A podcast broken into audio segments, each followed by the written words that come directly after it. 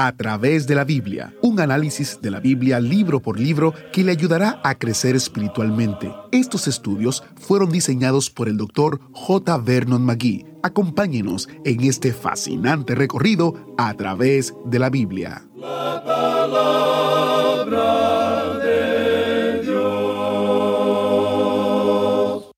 El que ama la instrucción, ama la sabiduría. Mas el que aborrece la reprensión, es ignorante. El bueno alcanzará favor de Jehová, mas él condenará al hombre de malos pensamientos. Esto lo leemos en Proverbios capítulo 12 versículos 1 y 2. Bienvenidos a través de la Biblia, el programa donde conocemos a Dios en su palabra. Soy su anfitrión, Heiel Ortiz. En unos momentos, nuestro maestro Samuel Montoya comenzará nuestro estudio en el capítulo 11 de Proverbios, comenzando en el versículo 26. Hoy llegaremos hasta el capítulo 12, versículo 22. Mientras usted toma su Biblia, la palabra de Dios, y encuentra su asiento, voy a compartir una carta de Migdalia en Venezuela. Ella escribe, Desde niña, desde que tengo uso de razón, los he escuchado. Mi mamá fue la primera que llegó a los caminos del Señor Jesucristo por estos programas radiales de Radio Transmundial. Agradezco a Dios por la visión de este ministerio y por el Evangelio extendido por ondas sonoras. Debido a todo eso, hay frutos perdurables.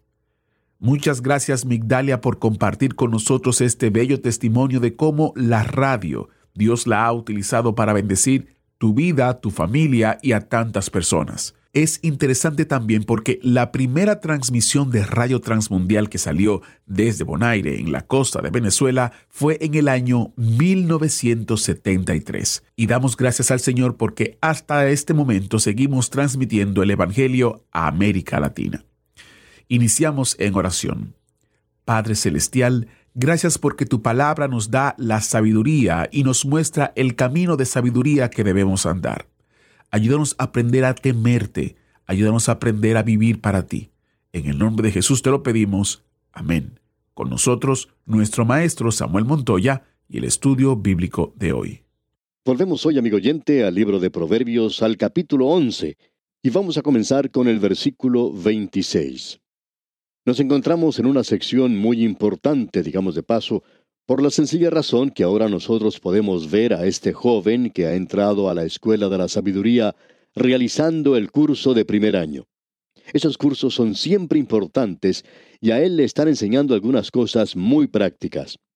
Lo más importante, por supuesto, la verdad fundamental, es que el temor de Jehová es el comienzo de la sabiduría. Y esa es la primera lección que tiene que aprender. De allí en adelante, las lecciones que se presentan es que él tiene que ser honrado. La honradez es la mejor política y por cierto lo es para el Hijo de Dios. Este tiene que librarse del orgullo en su vida. Y ahora en el versículo 26 de este capítulo 11 nos dice, Al que acapara el grano, el pueblo lo maldecirá, pero bendición será sobre la cabeza del que lo vende. Puedo pensar aquí en este versículo acerca de dos o tres personas mencionadas en la Biblia. Pienso, por ejemplo, en José, cuando se encontraba en Egipto. Usted recuerda que él no acaparó el grano, él reunió el grano para siete años y luego pudo alimentar al mundo, incluyendo a su propio padre y a sus hermanos y a sus familias en aquella época en particular. Luego usted puede recordar a un hombre que se llamaba Nabal, y Nabal quiere decir insensato. Él estaba casado con una mujer muy hermosa llamada Abigail. Y debemos mencionar aquí que quizá usted haya visto combinaciones como esta en la vida diaria. Conocemos a varios matrimonios así. Ella era una mujer de mucho tacto, una persona muy agradable, por cierto. Y nos preguntamos, ¿por qué se casó con un hombre como este? Bueno, no lo sabemos, excepto que era un hombre rico. Y hallamos en la lectura de la Biblia que David había cuidado de las ovejas de Nabal cuando él se encontraba allí haciendo una vida nómada y le había ayudado a él en varias ocasiones. Ahora David y sus hombres tienen hambre y piden ayuda a Nabal. Nabal, sin embargo, se niega rotundamente a hacer nada por él. En realidad, él insultó a los mensajeros que David había enviado Y amigo oyente, esto causó que David se volviera realmente furioso contra este hombre. Él fue a buscarlo y por supuesto usted recuerda que la mujer de Nabal se encontró con David y evitó que David le hiciera daño alguno a Nabal. Qué cuadro el que tenemos aquí. Y debemos decir que esto que tenemos aquí entre nosotros es algo muy práctico.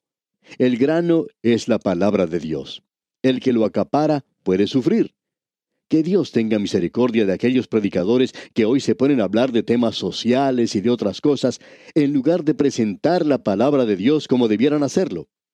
Hay cosas muy importantes, pero no tanto como el presentar la palabra de Dios. Es nuestra obligación predicar la palabra de Dios hoy y no acaparar el grano. Por tanto nos preguntamos, ¿cuántos que nos están escuchando en este momento están acaparando el grano y no lo están compartiendo con aquellos que están a su alrededor. Usted puede dar un gran ímpetu y ayudar a otras personas a esparcir la palabra de Dios en el día de hoy. Hay tantas maneras en las cuales uno puede hacer esto hoy. Nuestra manera de hacerlo por medio de la radio es solo una de las muchas formas que existen en nuestros días. Este es un proverbio tremendo, muy bien lo podemos apreciar. Ahora, este versículo 26 dice, Al que acapara el grano, el pueblo lo maldecirá, pero bendición será sobre la cabeza del que lo vende. Eso hace que el grano sea esparcido y lo vendemos sin precio y sin dinero, por supuesto. Pero sigamos ahora con el versículo 27 de este capítulo 11 de Proverbios. El que procure el bien buscará favor, mas al que busca el mal, éste le vendrá. Es decir, todo lo que el hombre sembrare, eso también segará. Es por eso que nos dice este versículo 27, el que procure el bien buscará favor, mas al que busca el mal, éste le vendrá. Estas cosas que tenemos aquí ante nosotros son en realidad tremendas, amigo oyente. La primera parte del versículo 28 dice ahora, el que confía en sus riquezas, caerá. El Señor Jesucristo presentó una parábola acerca de un hombre, y como ya hemos dicho, no creemos que él haya inventado la parábola, estas eran cosas que él tomaba de la vida real. Este hombre había dicho, voy a derribar mis graneros y los voy a edificar más grandes. Y él se concentró en esa tarea. Este hombre ya había sufrido un ataque coronario, sin embargo, no le prestó mucha atención a esto, y el Señor dice que él era un insensato, ya que en lugar de tratar de edificar graneros más grandes, y graneros grandes están bien, no hay nada malo con eso, pero lo que estaba mal era que él estaba tan interesado en construir estos graneros aquí, que él no pensaba para nada en edificar algo para la eternidad. Y allí es donde este hombre era un insensato. Ese es el peligro que existe con las riquezas. Uno no puede comprar su entrada al cielo. El que confía en sus riquezas, dice aquí, caerá. Y el versículo 30 dice, el fruto del justo es árbol de vida, y el que gana almas es sabio. Creemos que este proverbio es maravilloso. Simplemente quiere decir lo siguiente, el fruto del justo es árbol de vida.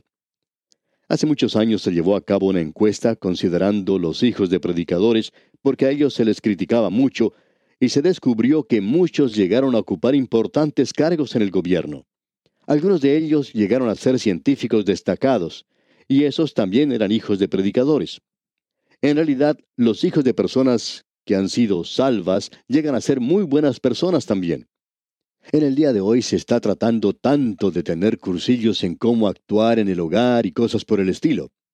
¿Cómo nos gustaría poder dejar de lado este conocimiento superficial de las cosas y quitar esta débil tintura que se está poniendo hoy y lograr que estas personas recuerden esto, que el tomar un pequeño cursillo en psicología y siendo dulce y bueno en el hogar no es la respuesta a todo esto. Lo que necesitamos hoy es regresar a la palabra de Dios y vivir una vida en el hogar que sirva de ejemplo a nuestros hijos, y muchos de estos problemas se evaporarán cuando se haga esto.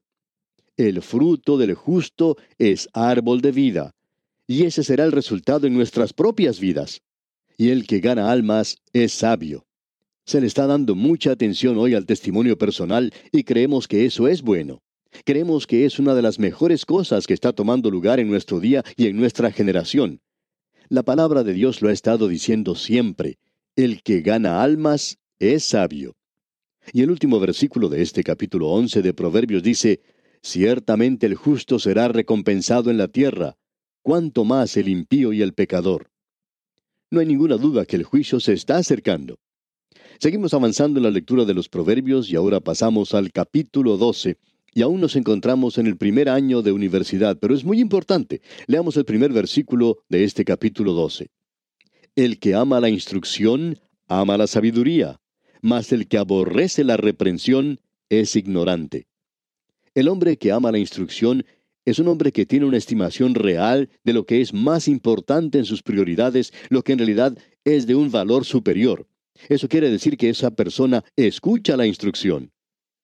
Uno de los grandes problemas que tenemos hoy es el de lograr que no solo la persona escuche la palabra de Dios, sino que la obedezca. Y la obediencia es algo absolutamente esencial. Notemos ahora lo que dicen los versículos 2 y 3 de este capítulo 12. El bueno alcanzará favor de Jehová, mas él condenará al hombre de malos pensamientos.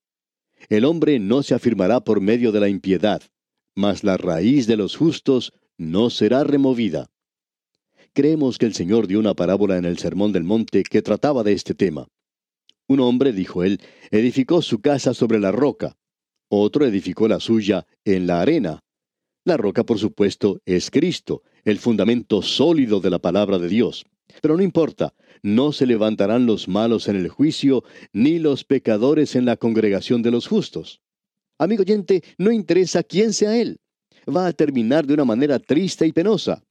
Esta persona puede aún ser alguien que sea muy estimado según los hombres, puede ser muy famosa, puede ser rica, pero Dios lo va a juzgar ciertamente como a todos los demás hombres. Creemos que eso es lo importante aquí. Ahora el versículo 4 de este capítulo 12 dice, La mujer virtuosa es corona de su marido, mas la mala como carcoma en sus huesos. Piense, amigo oyente, en las maravillosas esposas que se mencionan en el Antiguo Testamento. Usted sabe, por supuesto, que Eva era una persona maravillosa, a pesar del hecho de que ella escuchó a la serpiente. Creemos que también Sara era una esposa maravillosa, aun cuando ella hizo una sugerencia bastante mala. También opinamos que podemos ver que la madre de Moisés, por ejemplo, fue una esposa maravillosa. Jocabet tiene que haber sido una persona muy buena. Pero hay otras que no son tan buenas. Aquí tenemos a la esposa de Job, por ejemplo. Ella no fue de mucha ayuda para este hombre. Es interesante, Satanás le quitó a Job todo aquello con lo cual él se apoyaba, con excepción de su esposa. Y eso quiere decir que ella no tendría que haber sido de mucha ayuda para Job. Y luego, por supuesto, tenemos a esa sangrienta Atalía. Y también ella tenía una mujer muy mala por madre, Jezabel.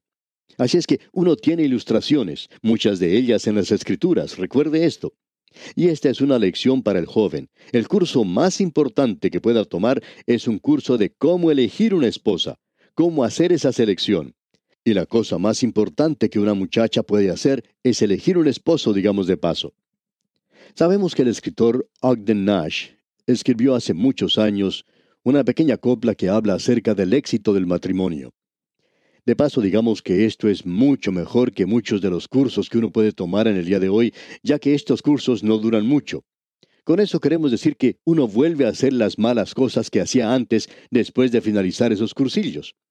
El problema es que usted no está viviendo en la palabra de Dios. Si así fuera, pues no necesitaría el curso para nada.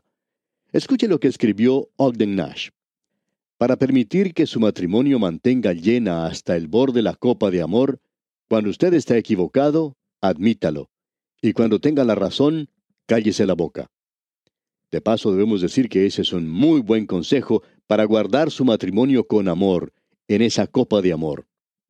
Sigamos adelante ahora en el libro de Proverbios leyendo los versículos 5 al 7 de este capítulo 12.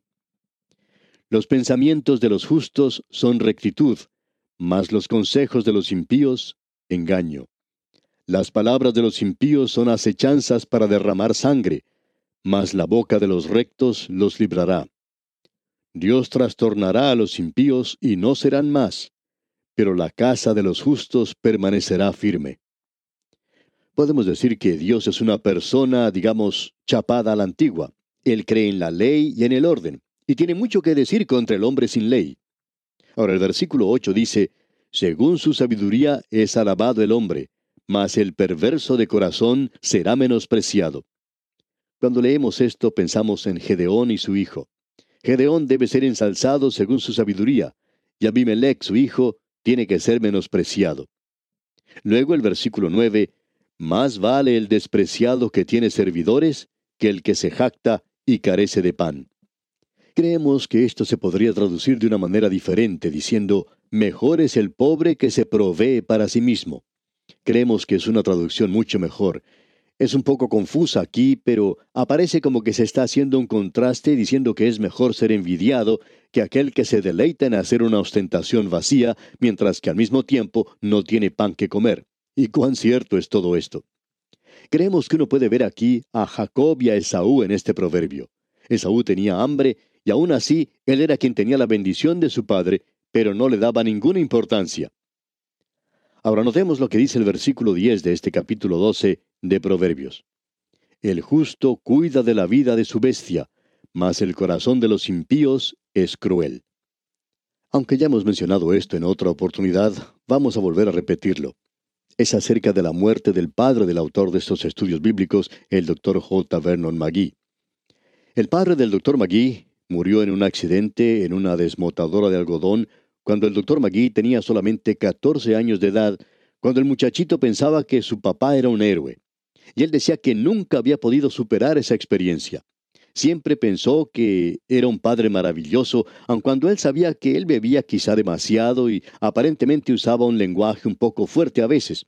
Pero ya hemos mencionado cómo en cierta ocasión él se detuvo cuando vio que un ranchero vecino había dejado abierta la puerta del corral y el ganado se estaba saliendo y esparciendo por el campo. Él descendió de su carro y después de hacer regresar a todos los animales, cerró la tranquera. Volvió a su carro y nunca le dijo nada a nadie acerca de esto. También el doctor Magui recordaba otra historia cuando estaban haciendo cierto viaje y en aquellos días solo había caminos de tierra, caminos destapados, y se necesitaba un calecín y un caballo. Ahora, calecín es uno de esos coches antiguos tirado por caballos. Adelante de ellos, pues, iba un hombre que estaba borracho y estaba golpeando demasiado a su caballo. Así es que el padre del doctor Magui se bajó de su carro o de su calecín, ya que no podía pasar a este hombre, y fue a conversar con el hombre acerca de la forma en que estaba tratando a su animal.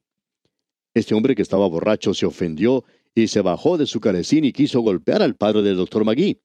Él pudo esquivar ese golpe y el señor Magui le dio otro golpe y lo hizo caer a tierra y le dijo que regresara a su calecín y que no volviera a golpear a su caballo. Y al decir eso le quitó el látigo con el cual estaba castigando al animal. Ahora el doctor Magui contaba que eso le impresionó mucho.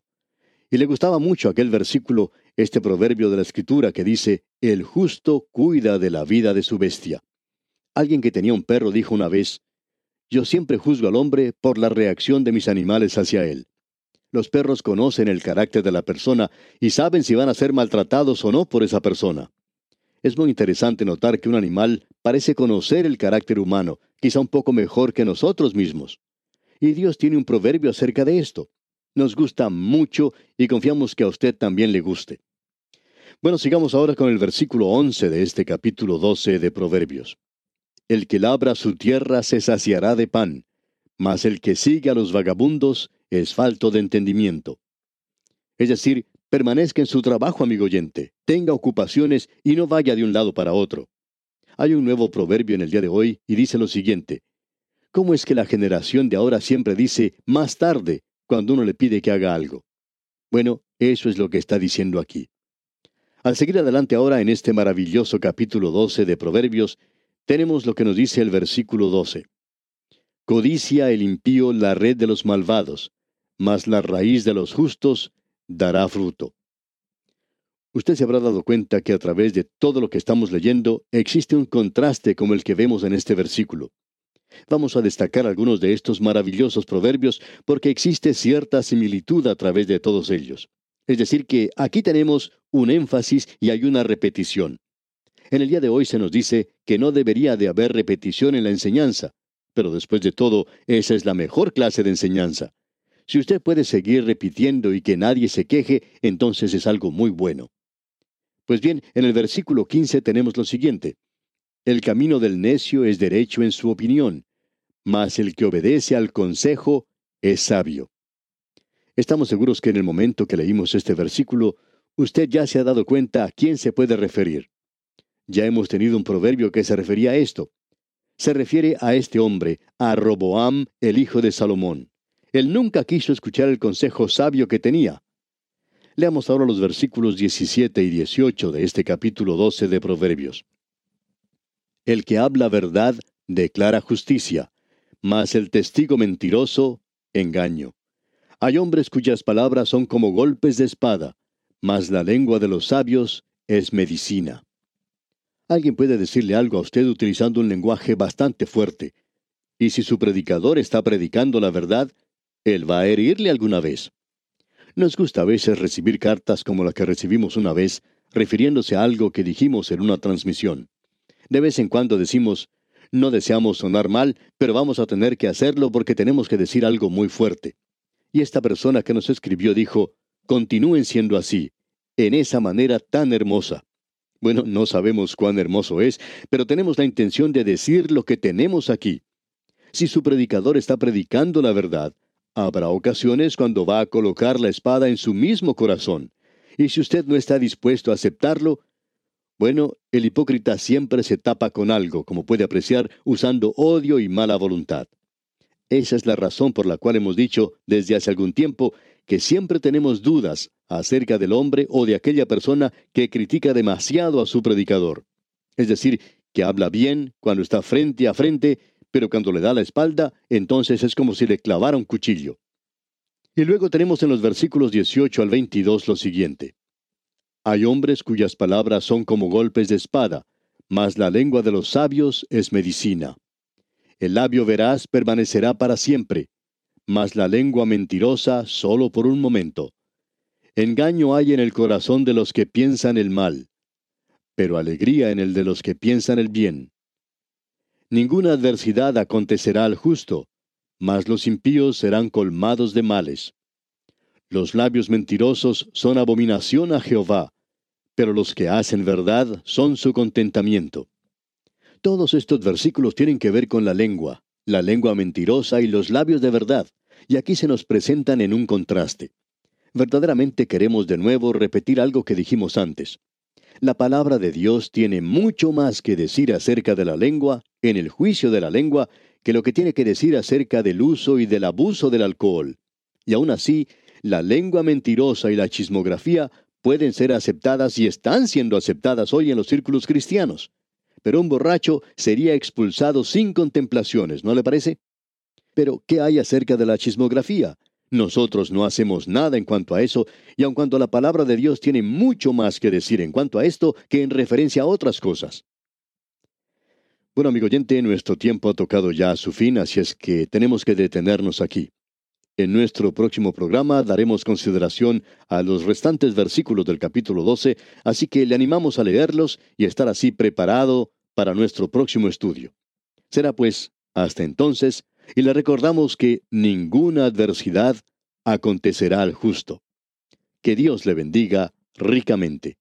Agradecemos que nos acompañara en el estudio de hoy. Le invitamos a que visite nuestro sitio en internet a través de la biblia.org. Ahí puede suscribirse para recibir las notas y bosquejos de lo que estamos estudiando y noticias del ministerio. También encontrará la variedad de libros y materiales gratuitos que tenemos para usted. El sitio es a través de la biblia.org. Todo lo que hacemos es posible gracias al Señor y a personas como usted que se unen a nosotros en la obra de llevar la palabra entera al mundo entero. A través de la Biblia es una producción de Radio Transmundial.